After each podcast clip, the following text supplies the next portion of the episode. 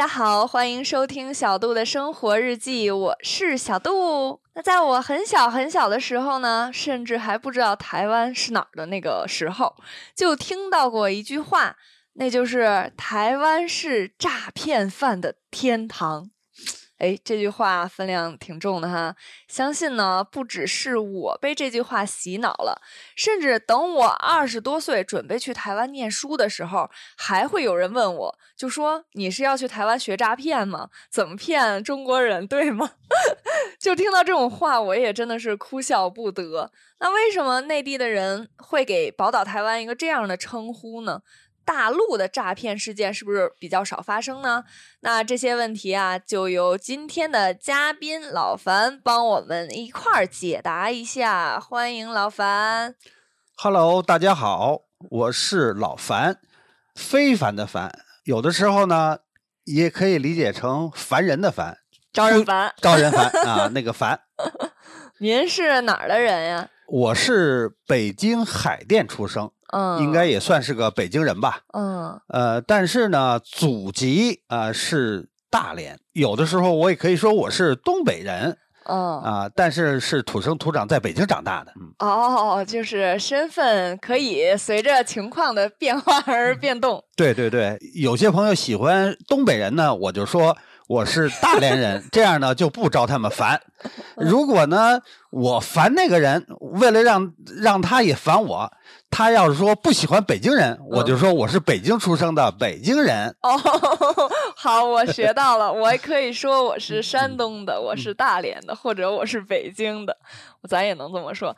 那老樊，您已经是，哎，我不能，好像不能 用已经是哈、就是是上世纪六十年代，一九六零年之后出生的。那那会儿差不多呢，也就是民国五十多年出生的。您有听过“台湾是诈骗犯的天堂”这句话吗？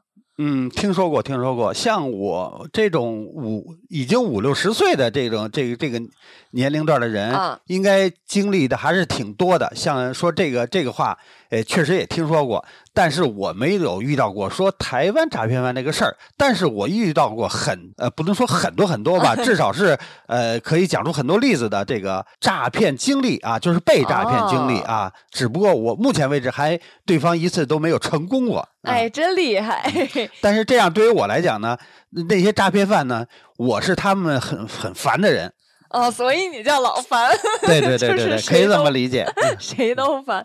那我考考您，我爹味儿突然就升起来了，就是您知道为什么会这么称呼台湾吗？当时就说它是诈骗犯的天堂，也可能有有某种宣传方面的成分在啊。宣传呃，是宣宣哦传，呃，这个我不想多说啊，呃，这骨子里会有这种感觉。还有一个呢，也许确实有这种情况，嗯呃，确所以说呢，呃，这个事儿也不能说百分之百就是呃是是是完全是一种虚假的、虚构的，也可能嗯确实也有啊，但是我没遇到过。但是的确还真的有。哦哦，这个我也听说过。嗯，是，就特别是二十一世纪初的时候，台湾呢出现了很多很多的那个电信诈骗犯。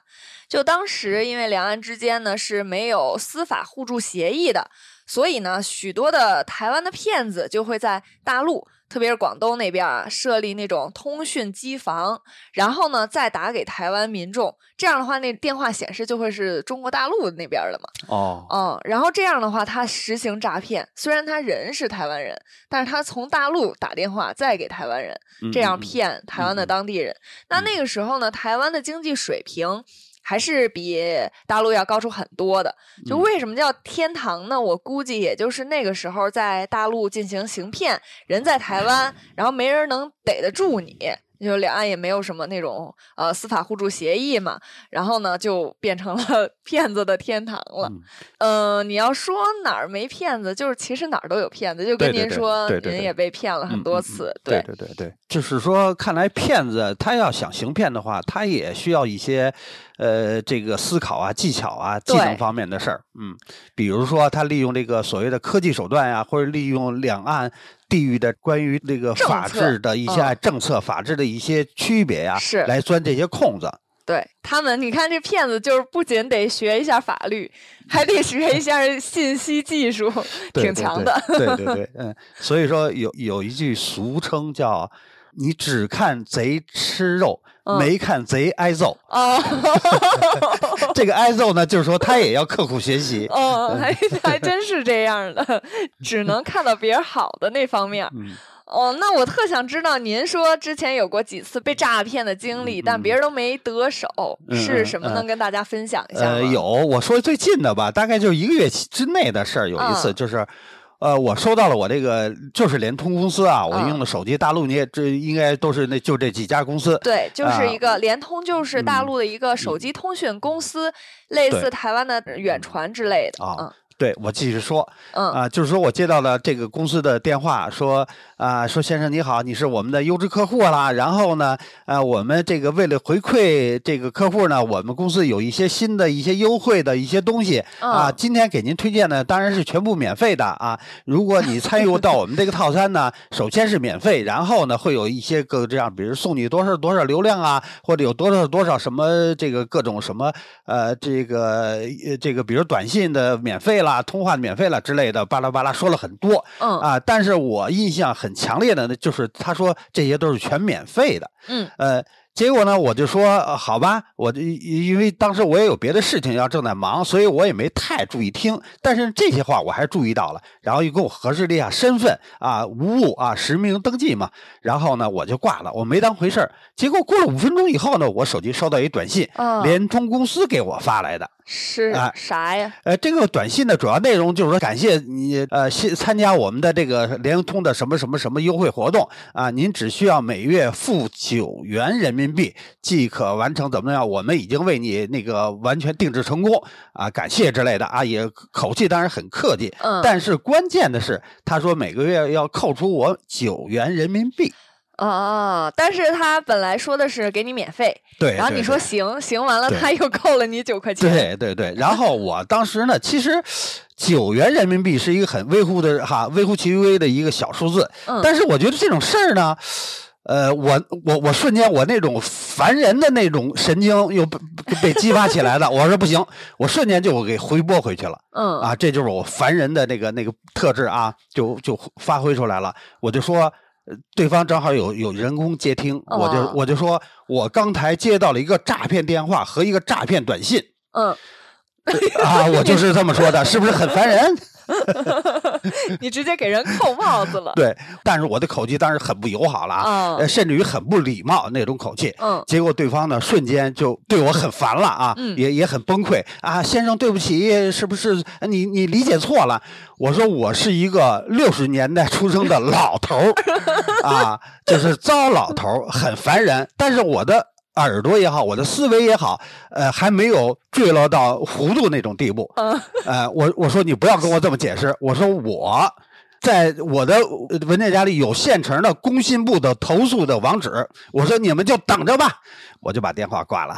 啊，也就是说，他们说免费的，然后。结果扣了你九块钱，然后你认为这个是一个他们的诈骗行为，然后就准备去投诉。对，那最后结果呢？简单说吧，我这个事儿说完了以后呢，他们给我打了至少十个电话。首先说，先说是把这个我的这个套餐给我取消了。嗯啊，然后呢，就是当时就是对不起，各种对不起。我呢那种烦人的那个神经哈，被被被激发出来了。首先让那个本人给我道歉，这是我的条件啊。然后呢。我要还要是要去投诉你们，而且我不只去联通公司投诉，我直接去工信部的有关投诉网站去投诉。因为去工信部的话，应该是我了解的，就是投诉的最高级别了，已经是这样了。所以他们有有一些这个恐惧吧，啊，就是对于我这么个烦人的人来讲，他们也觉得很烦。他最后就是把这个套餐给您取消了啊！最后呢是把这个套餐取消了，在这之中呢还有他们专业的那种负责呃叫后续处理的这个人员也给我打电话，也是表示说对不起啊，很客气。然后你说或者是说说先生您可能对我有一些误解，对我们的理解错了，还是在强调。实际上呢，他们就想把大事化，其实也不是什么大事了，他们想就把这个大事就就就就就糊里糊涂的就过去就完了。毕竟嗯每个月才九块钱，不是是什么大不了的事儿。只不过是因为我太烦人，所以才把这事儿好像搞得 挺麻烦，哎，就大概就是这样。然后我就说，我说你作为后续处理的这个工作人员，应该是级别应该比他们营业人员要级别要高。你嗯还跟我说这句话，你是欺负我是一个六十年代出生的糟老头吗？你认为我的思维很木讷吗？或者说你认为我的耳朵很不灵吗？我就我都是这些很招人烦的话回怼过去了。哦，嗯我我跟您学到了，就是呃疯狂的输出，所以说我是很烦人的那个烦。把哦把别人的嘴堵住。但是我觉嗯得您没错，维权这件事儿，因为毕竟它是属于一个大企业嗯，就是行骗嘛。因为本来说免费，结果对对嘚儿把你钱给扣了，对对对，嗯。呃这种情况还挺恶劣呃，但是是这样的，我感觉哈、他们这种骗子，我认我定性他们就是骗子。嗯他们是想的，反正才九块钱，因为之前也遇到过这事儿，也挺多。然后还得了，那怪麻烦的，这个交鱼不就是扣几块钱的事儿吗？哈，这种情况下，我相信几乎每个人都会遇得到。是啊，只不过那天我被爱招人烦那。天你比较闲，哎，对对对，那天可能也比较闲。没有正事儿啊做。但是我就觉得我那种正义感爆棚啊，嗯就是为了这九块钱，我要跟他们斗争到底啊！这是他们是骗子，我是正义的化身，啊，所以就变成那个结果了。啊，最后呢，最终结果实际上是那个本人，就是呃实行诈骗的本人，实际上对于他们来讲就是一个正常的工作，本人嗯出面跟我道歉了，后来这个事儿就拉倒了啊，我的那个呃什么呢闲闲情雅致的那个心情也也就过去了啊，也就这事儿就是。你就饶过他了。对对对那我特想看您如果跟台湾的诈骗犯互怼，一定特哎别搞笑。首先口音就不太一样。其实我也特别羡慕您，虽然遇到了很多诈骗的情况，但是呢都没有被骗到过。我好像从小到大就一次被诈骗，哦还是在台湾，哦，还被骗了。我怎么那么倒霉呀、而且 骗子也成功了对呀、骗子成功了。哦那个是去年暑假的时候，呃，我们学校一般会有那种 FB 的小组，嗯就是那一个 APP，嗯然后可以在上面卖自己的二手货。哦当时呢，我还不太会骑机车，我就想买一个电动车。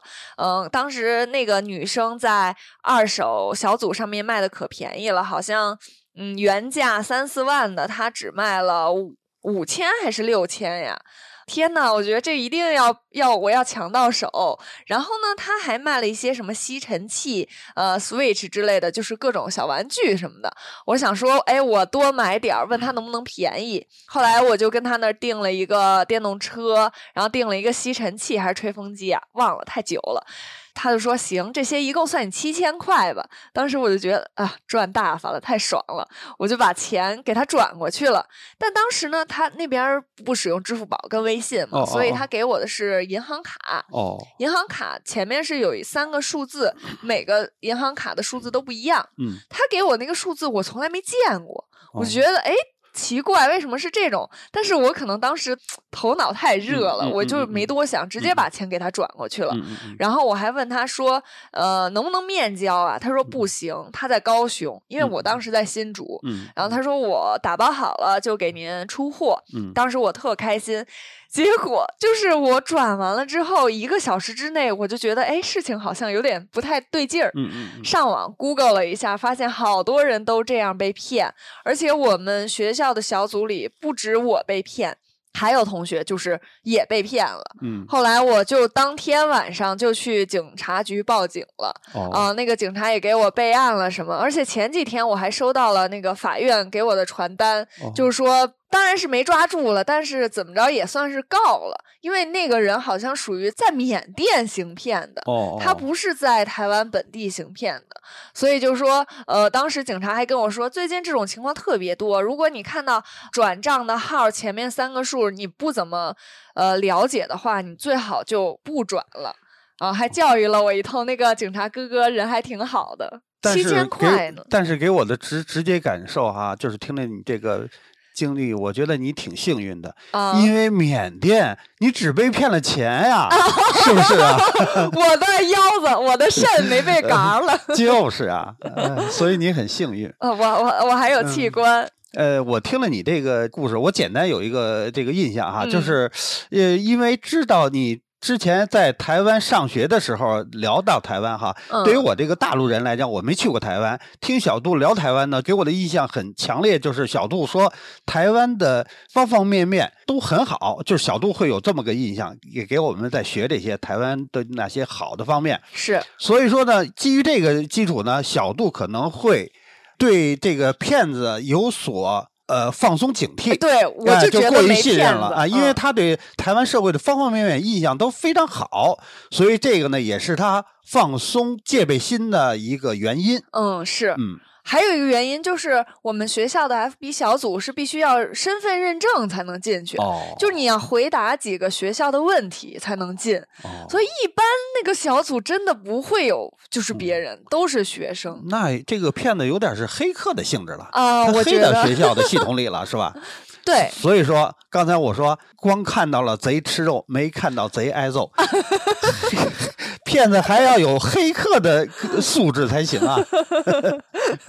对我应该向他学习一下。哦，您肯定知道，因为刚才说了嘛，就缅甸、老挝那啊边就好多骗子嘛，还有泰国。对这个问题，我觉得是随着这个社会的变化哈，嗯这个骗子他也在适应社会，嗯，然后呢，呃采取各种不同的手段哦，啊，来来怎么骗。我我也举个例子啊，嗯呃，比如说，呃，我的朋友都是一般临近于退休啊，或者已经退休的一些老大哥、老大姐呀、什么的这样的哈。嗯呃，那么这个骗子呢，会针对这些人，比如说，呃，相对来讲呢，就是呃没有工作压力啊，很有闲呀、哈。嗯所以说呢，他会组织一些什么老年旅游啊，免费啊，怎么怎么样的，然后哎，让让他们去，比如说一个大巴呀，咱们去哪儿去哪儿啊，有个行嗯程之类的。结果到了地方呢，就领到什么。呃，那个旅游景点附近的那种什么专门卖旅游产品的商店，哦，哎，来骗这些人，有中老年人吧，嗯啊，这种我的朋友里边经常会遇到这种情况。比如这种事儿，都在三十年前，好像这个骗子手段不会采取这个。嗯，我觉得就是说，骗子他也是根据社会的不同发展阶段哈，他们也在不断的变化行骗的手段，是吧？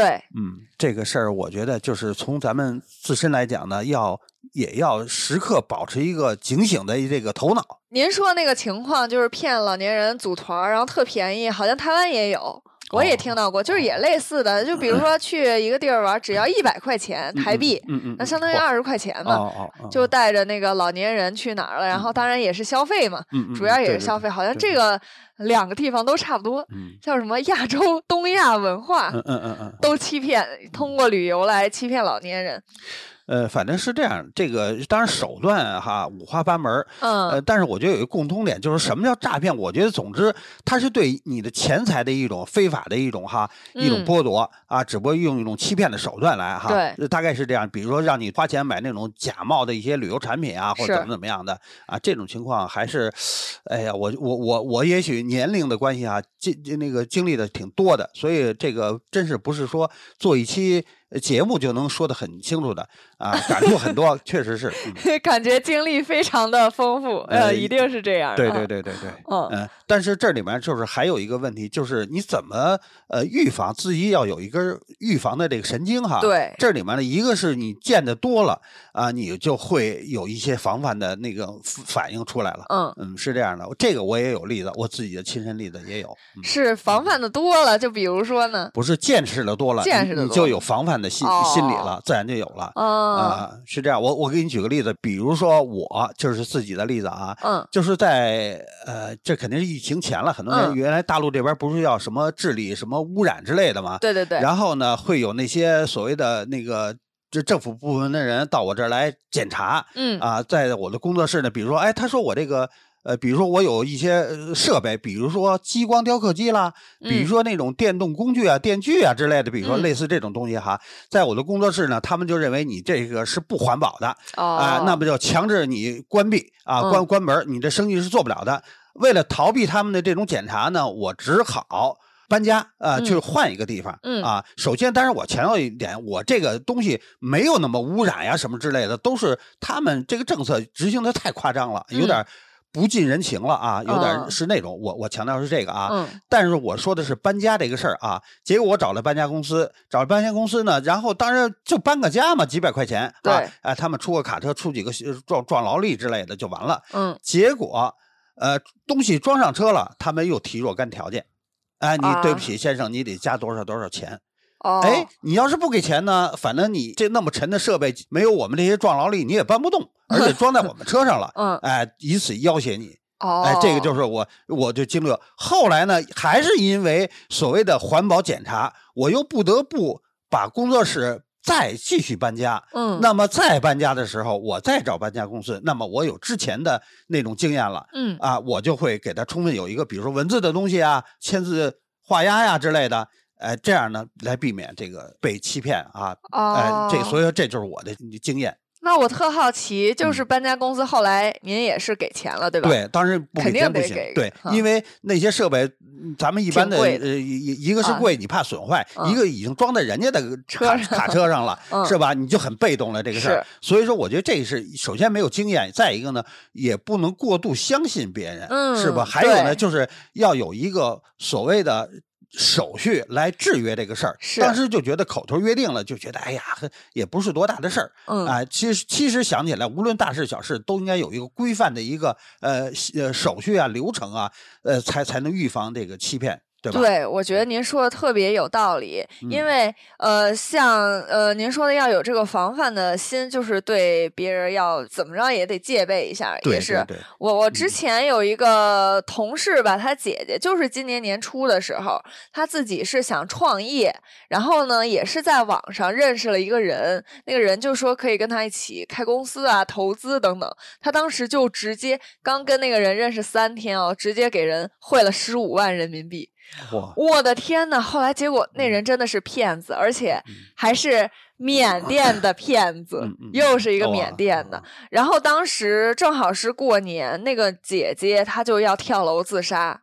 就是真的，因为那个钱，他们家肯定攒十五万，也也得一段时间呢。嗯而且嗯那个姐姐好像就比我大一岁而已，所以也是没什么积蓄的。就当时闹得还挺大的一件事儿，我就觉得骗子太可恶了。但是被缅甸那边骗走了，你根本就拿不回来了这个钱。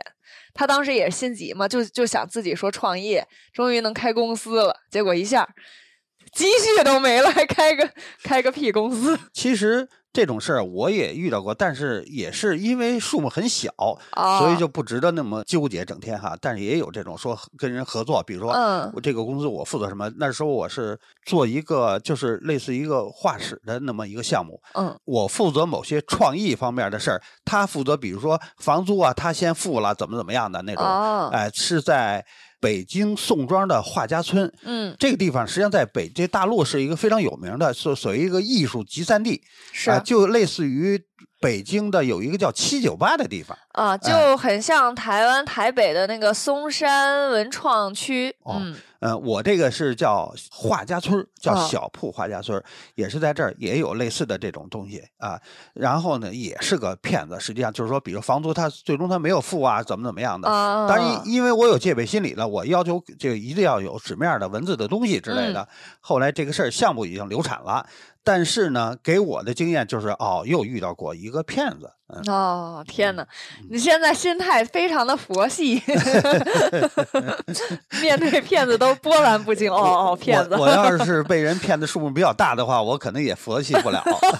也也是，不管在哪儿呢，骗子都是非常可恶的存在。那两岸之间呢，一直以来也都有对呃诈骗行为进行严格的打击。那小杜在这里呢，也呼吁大家：天下没有免费的午餐，一定要对陌生人的来信有防备之心。那希望世界上的犯罪者呢，都被绳之以法。今天的聊天呢，也就先到这里结束喽。请大家继续支持小杜的生活日记，我们下期见，也希望大家多听小杜的频道，谢谢大家。谢谢，好，再见，拜拜。啊、拜拜。